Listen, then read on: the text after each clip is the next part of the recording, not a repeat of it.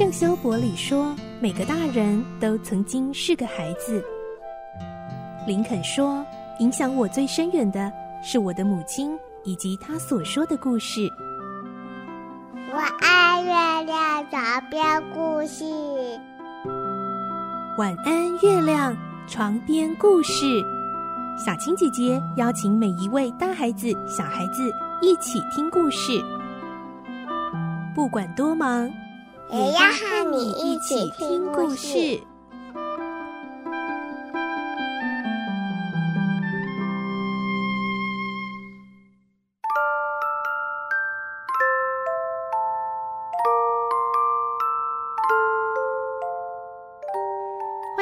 和我们一起听故事，我是小青姐姐。这个星期我们要继续来听清秀佳人的故事喽。今天是第五集，我们将会听到马修和马瑞拉这对老兄妹。本来呢，他们期望领养的是一个小男孩，将来可以帮他们做些工作。结果孤儿院送到车站的却是一个小女孩。而这个爱说话又多愁善感的小女孩，一直到自己因为不是个男孩而不被接受，哭得好伤心，好伤心。到底这个小女孩的命运会如何呢？会又被送回孤儿院去吗？来听今天的故事。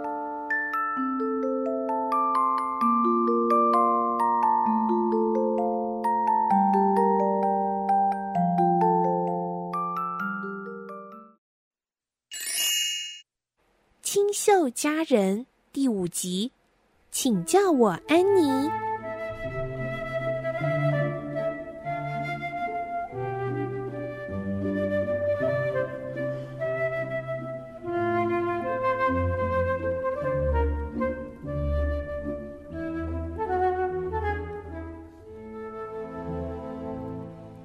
马修带回来家里的是一个小女孩。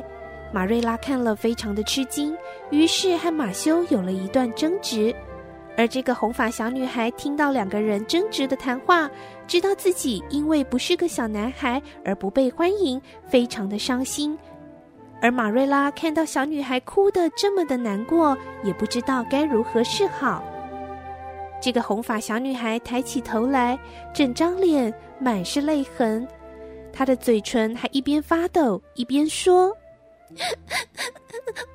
你怎么能叫我不哭呢？如果您是个无家可归的小孩，好不容易来到了一个你以为可以栖身的家，结果 只因为听到你不是个男生，他们就不想要了，你会不会哭啊？这是我，这是我这辈子头一次遇到这么悲惨的事。马瑞拉勉强的挤了一点笑容，为了要缓和脸部严肃的表情，她说：“好啦，别哭啦，在我们把事情弄清楚前呐、啊，你你都可以住在这里啦。先告诉我你叫什么名字呢？”小女孩犹豫了一下，认真的说：“嗯，你们你们就叫我考德利亚吧。”考德利亚。那是你的名字吗？不，不是啦，那不是我真的名字。不过我喜欢别人叫我考德利亚，哦，因为啊，我觉得这个名字很优雅。你到底在说什么？考德利亚不是你的名字，那你的名字到底是什么啊？哦，好啦，我的名字叫做安雪莉，但是请你叫我考德利亚，反正我又不会在这里待很久。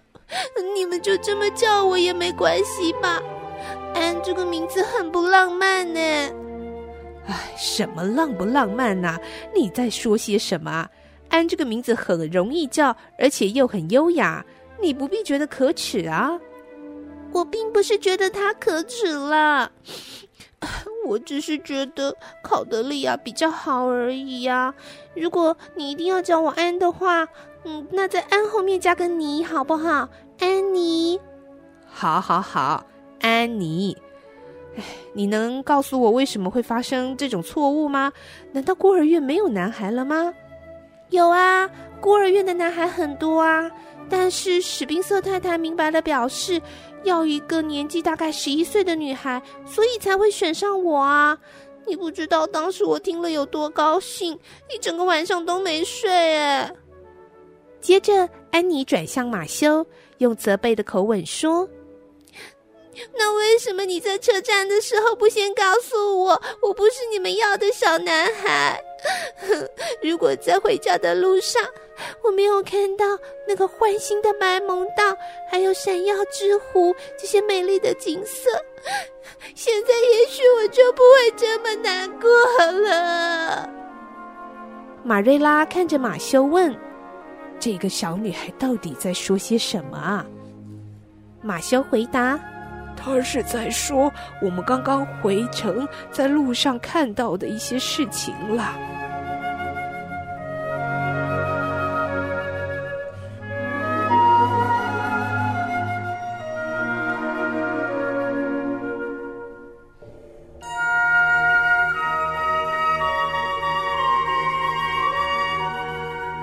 晚餐的时候，马瑞拉看到安妮小口小口的嚼着奶油面包，吃了一丁点盘子里的腌苹果，好像没什么胃口的样子，于是就很严厉的指责她。安妮叹了一口气说：“哎呀，我吃不下啊，我已经陷入绝望的谷底了。当你陷入绝望的谷底，你还吃得下吗？这种感觉很不好受。”就好像有什么东西卡在喉咙，任何食物都吞不下去，就算是巧克力糖也一样。两年前我第一次吃到巧克力糖，实在太好吃了。我希望您不要因为我吃不下就生气，这些东西很好吃，可是我真的吃不下。马修说：“我想他已经累了，马瑞拉，你带他去睡觉吧。”好，我知道了。马瑞拉点了烛光，带着安妮走到阁楼东边的小房间。她把蜡烛放在三角桌上，然后说：“好啦，快点穿上睡衣睡觉吧。我等一下会过来把蜡烛吹熄。如果你来吹，我可能不太放心。哎，说不定啊，你会放火烧了这栋房子呢。”马瑞拉走了之后，安妮好奇地看着四周，整个雪白的墙壁。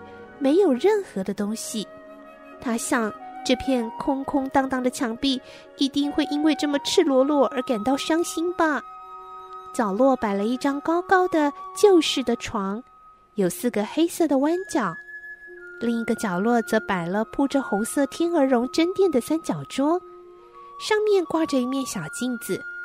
桌子和床之间有个挂着薄纱白窗帘的窗户，对面则是洗脸台。但是现在的安妮还是在哭泣着，把脸埋在枕头里。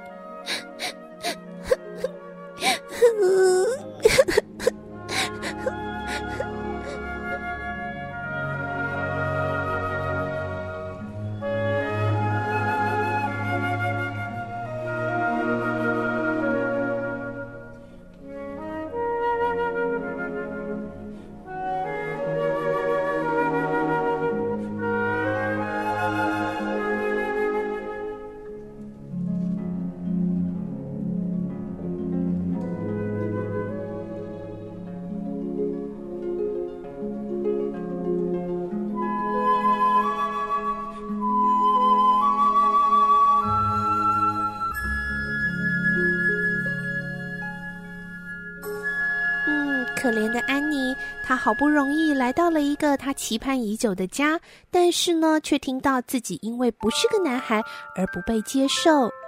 下集的故事呢，我们会听到马修和马瑞拉讨论到底要不要收养安妮。马修喜欢安妮的活泼多话，但是马瑞拉好像不喜欢这样个性的小女孩，打算将她送回去。不过无论如何，安妮还是要先在绿屋度过新生活的第一天。虽然未来命运不知道会如何，安妮还是充满着想象力来面对身边的一切新事物哦。明天晚上我们再继续来听清秀佳人的故事。祝你有个好梦，晚安，拜拜。小朋友睡觉了，晚安。